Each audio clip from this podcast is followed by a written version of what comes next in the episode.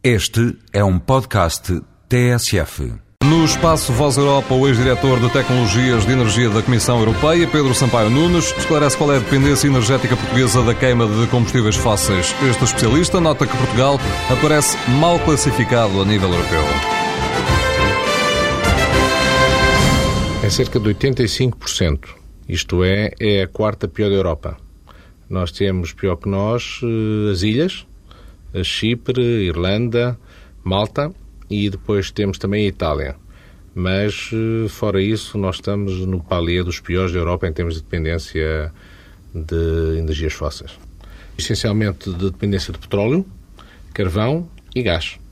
O petróleo essencialmente para a produção, para os transportes, o gás e o carvão para a geração elétrica e eh, alguma utilização na indústria, especialmente o gás. Voz Europa, edição de João Francisco